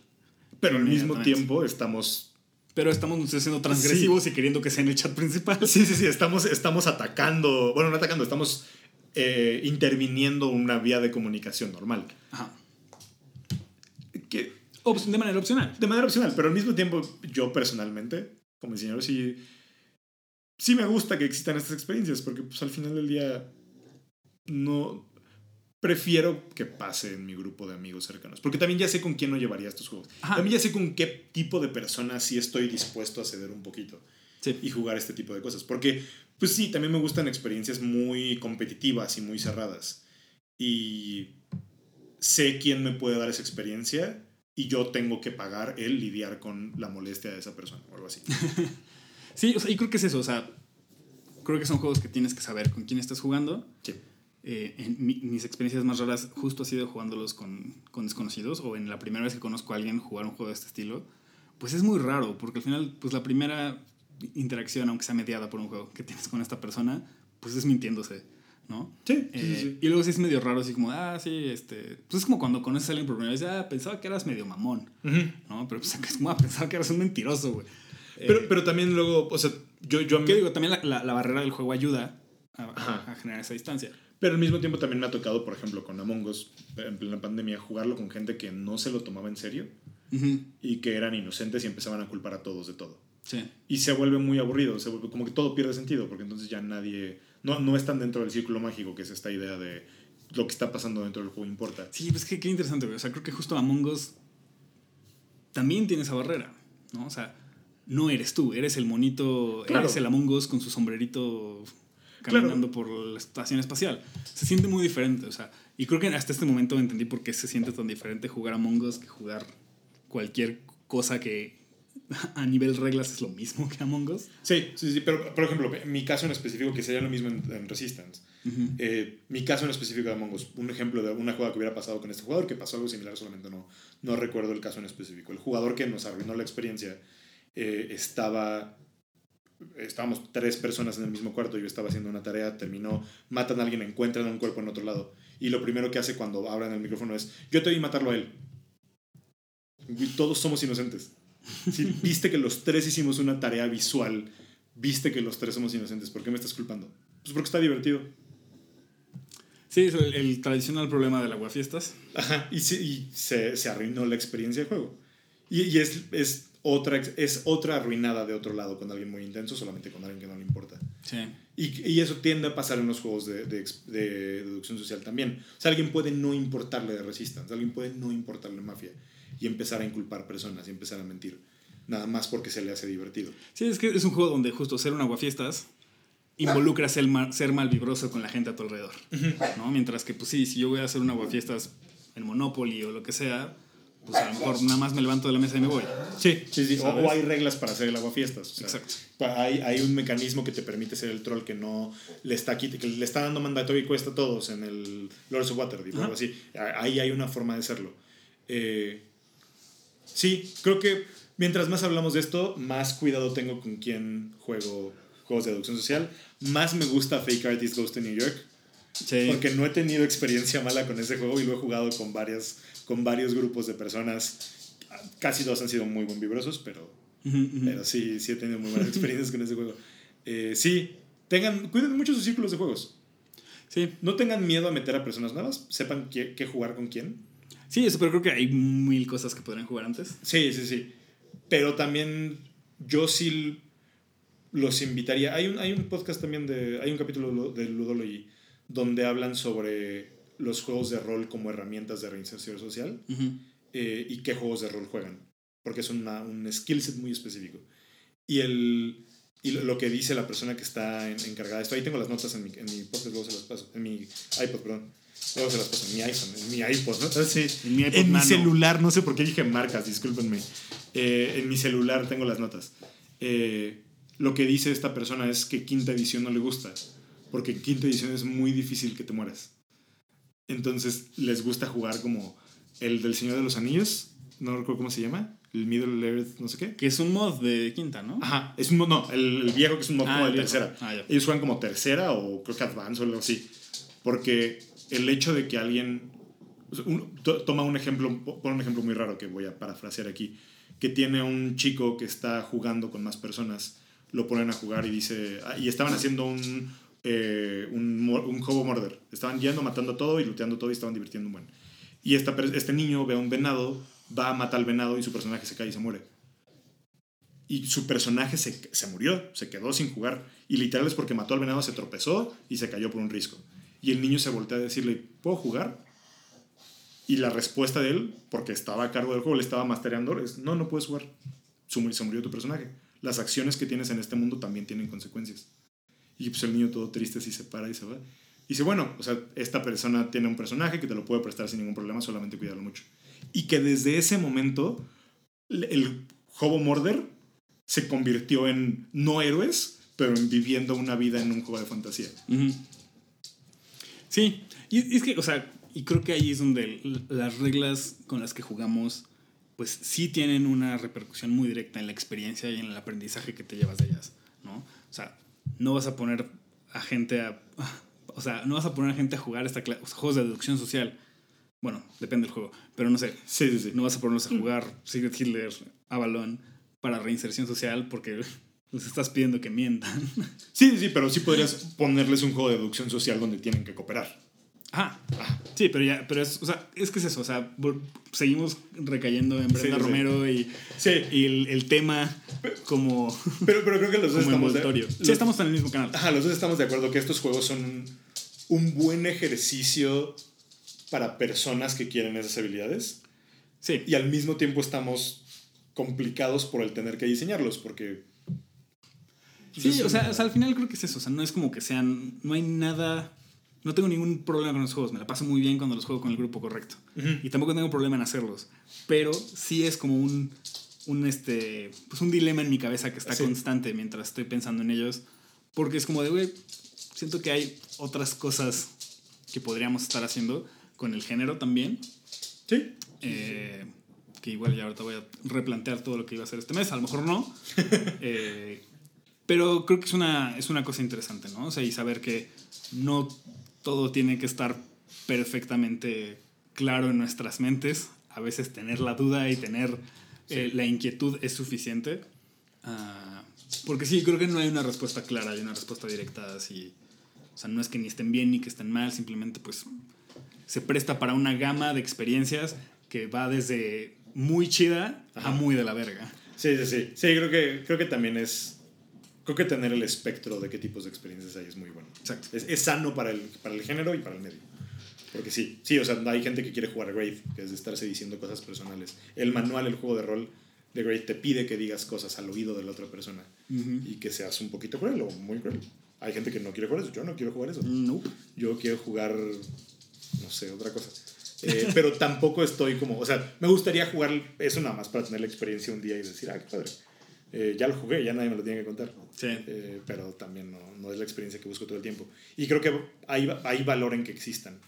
Sí, totalmente. Tenemos ese, ese, ese sobre a ver hasta dónde llega. Sí, sí, creo que son juegos, o sea, que para bien y para mal aprendes cosas de ti y de la gente con la que estás jugando. Sí, sí, sí. Eh, y pues también estar listo para eso. Sí, es un gran juego para, son gran juegos para explicar el círculo mágico. Sí. Para explicar ese, ese término tan... Sí, bueno, ya se acabó, vamos a tomarnos una chela y... Ajá, y ya nada, esto importa. Y regresar a hablar de la vida en serio y sí, cómo te va y te quiero mucho, amigo. Sí, sí, sí, sí, son... Ah, sí. Mientras más hablo de esto, más quiero jugar Don't Get Got. Sí, es que, güey, ya hace falta una reunión de más gente. Sí, sí, sí, sí. El primer turno fest. Primer turno fest. Que, por cierto, avísenos, va a ser la Mega XP es cierto. Avísenos si van a ir, avísenos si quieren que hagamos algo. Yo muy probablemente vaya. Eh, hay un concurso de diseño de juegos de mesa. Entonces, si ustedes han, han hecho cosas aquí, publíquenlo en el concurso, métanlo al concurso. ¿Cuándo, ¿Cuándo cierra la convocatoria? No me acuerdo, pero ahorita lo busco. Porque sí me gustaría a mí ahora sí hacer las ilustracioncitas del de, del de Tianguis y meterlo. A mí me gustaría acabar Vampiros y meterlo. Híjole, ahora hay que acabar dos juegos este mes. Este, pero pues sí. Suficiente. Entrenle. Entrenle. Y, si van a Mega XP, ahí pues, nos coordinamos, ¿no? Seguro ahí habrá una mesita donde podamos sentarnos a jugar algo. Sí, seguro. Estaría increíble. Y si no, vamos a probar juegos de las demás personas. Hacer, sí, sí, sí. hacer networking. Totalmente. Y con eso se acaba. el, el, el Muffin está diciendo que se acaba. Que ya, Primer turno. Que ya se callen, por favor. Quiero, quiero poder ladrar en paz. Ladra lo que tu corazón te dicte. Pero sí, aquí termina nuestra versión extendida, el, el bonus content. El comentarios del director. Este, el comentario del director. Lo voy a, voy, a, voy a, ponerlo así como un fake out ending. Sí, en la otra sí. parte. Y aquí terminamos con el resto de la, Sí. del outro. Y pues ya ni nos despedimos ni nada, ya sí hicimos la, Ya, ya lo hicimos. toda la farmaya, pero Corte de golpe. bye.